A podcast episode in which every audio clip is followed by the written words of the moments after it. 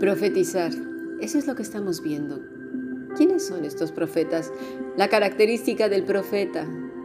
Ya vimos que no son vidas manchadas por el pecado, que han sido redimidas y vuelven al lodo donde fueron sacados, a la muerte, a la oscuridad y a las densas tinieblas, a una vida hipócrita que quiere engañar a los demás maquillando sus problemas cuando lo mejor es ser transparentes.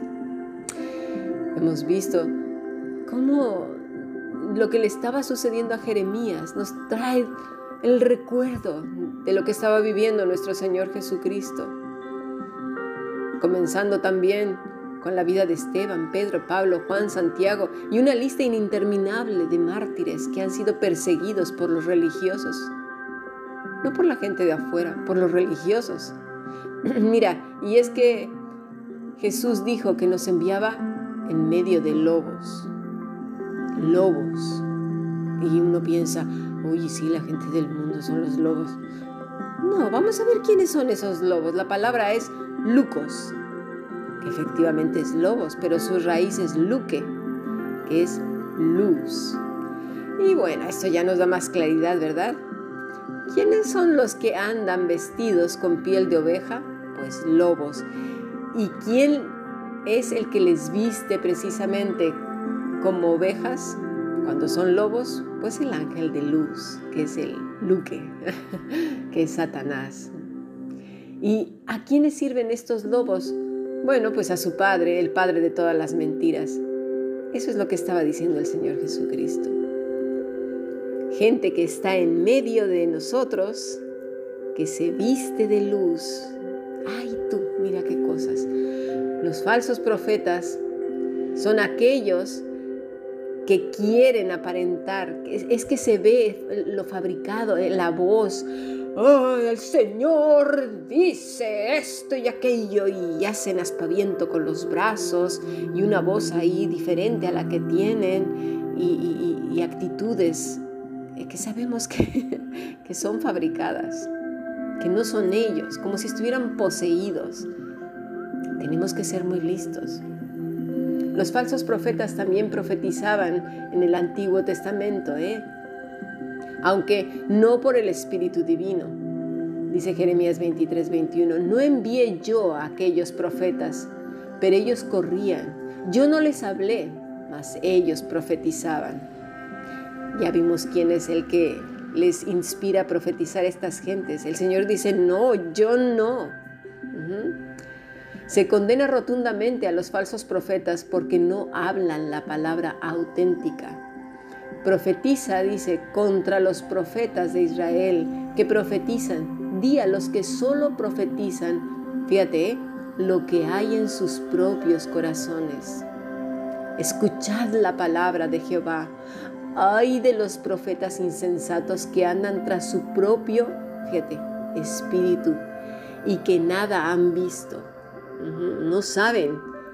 Toman la palabra de Dios, la toman en vano y se levantan y prorrumpen diciendo una sarta de cosas, aunque sea la escritura. No creas que porque están diciendo unos versículos Dios les ha mandado nada. No, no, no, no, profetizar no es eso. Ya vimos que es enseñar y publicar las escrituras. Y ahora vamos a ver más adelante porque esto es más extenso de lo que piensas. Estos ayes no es un ay humano, es el mismo ay que Jesús dice en los evangelios, es una advertencia que va juntamente con sentencia. Más les vale a estas personas caer de rodillas en arrepentimiento y temor y temblor delante del Todopoderoso, guardar silencio y esperar en Él, porque ya hemos visto las características de los que Dios usa como profetas, que vendrían siendo predicadores. Mira, Veamos al justo Esteban. Hechos 6, versículo 5. Agradó la propuesta a toda la multitud y eligieron a Esteban, varón lleno de fe y del Espíritu Santo, a Felipe, a Prócoro, a Nicanor y a Timón, a Parmenas y a Nicolás, prosélito de Antioquía. Y era para servir mesas a las viudas griegas.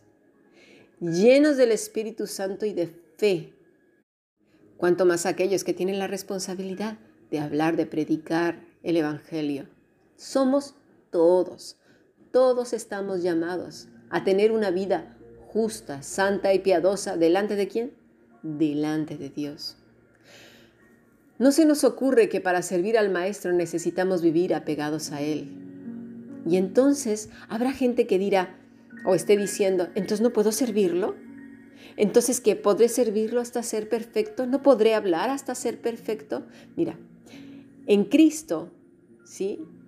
Ya somos perfectos, pero no como un título, no como tener un, un gafete o una chapa que diga aquí soy perfecto.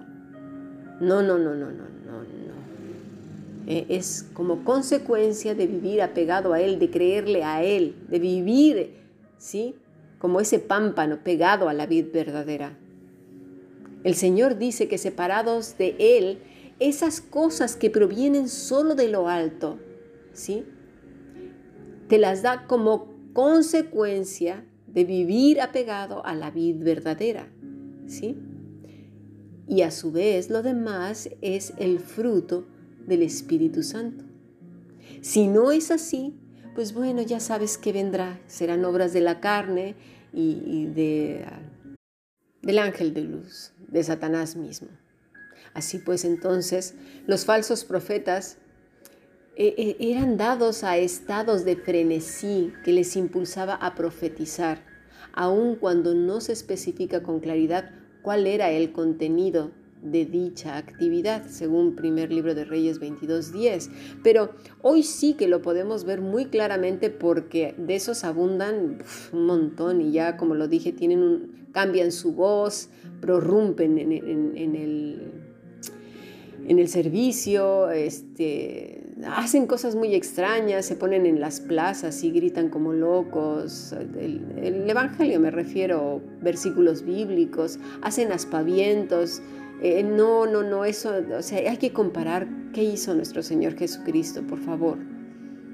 Lo que es importante recordar es que en el contexto bíblico, profetizar, ¿sí? Puede, eh, no, no se refiere a estas cosas, sino ver que ese éxtasis frenético de un falso profeta, ¿sí? Nada tiene que ver. Lo que tiene, lo que sí es esa proclamación sobria, fíjate, y mesurada del juicio de Dios a través de un Amós o un Isaías. Profetizar entonces implica mucho más que predecir hechos futuros, como bien lo tienen entendido los falsos cristianos que andan por ahí llamándose profetas.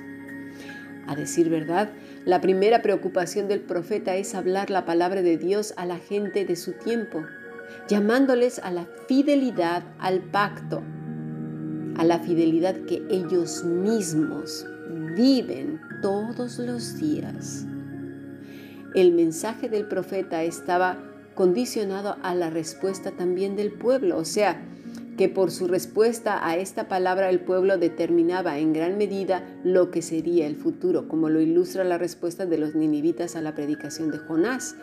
Con todo, en algunos momentos hay un elemento de mm, sí de predicción, como cuando Nahum predice la caída de Ninive, sí, y en varios pasajes mesiánicos. Pero como ya lo hemos dicho, era el espíritu de Dios. ¿Por qué? Porque esas personas ya vivían apegadas al Señor, vivían una vida justa. Lo hemos leído más de una vez, se ha dicho más de una vez. ¿Sí? No confundamos. Así que, teniendo en cuenta que el canon se cerró con el libro de Apocalipsis, que ya no hay más nada por decir, que todo está dicho y que quien le añada algo más ahora al Apocalipsis, a la Escritura, es y será maldito por siempre jamás. Lo que nos dice Joel es que en estos tiempos, cuando toda persona tiene acceso al Padre por medio del sacrificio ¿sí? de nuestro Señor Jesucristo, es decir, su vida, muerte y resurrección y su promesa de volver, ¿sí? Como resultado también de vivir apegados a este Salvador y Señor nuestro, una de las bendiciones será hablar la palabra del Señor. Pero no te confundas, no solo en púlpitos, porque hay veces que la gente tiene un ardor grande por el púlpito. Deberían de preguntarse de dónde viene este ardor. ¿Cuál es la motivación? Quizás sea el ego. Habrá que preguntarse qué es el motor que mueve eso, porque si es eso, habrá que arrepentirse y regresar a Cristo y volver y que nos quite ese sentimiento, ¿sí? Entonces, no solamente es en púlpitos, no, ni tampoco como lunáticos en las plazas gritando como locos, ¿sí?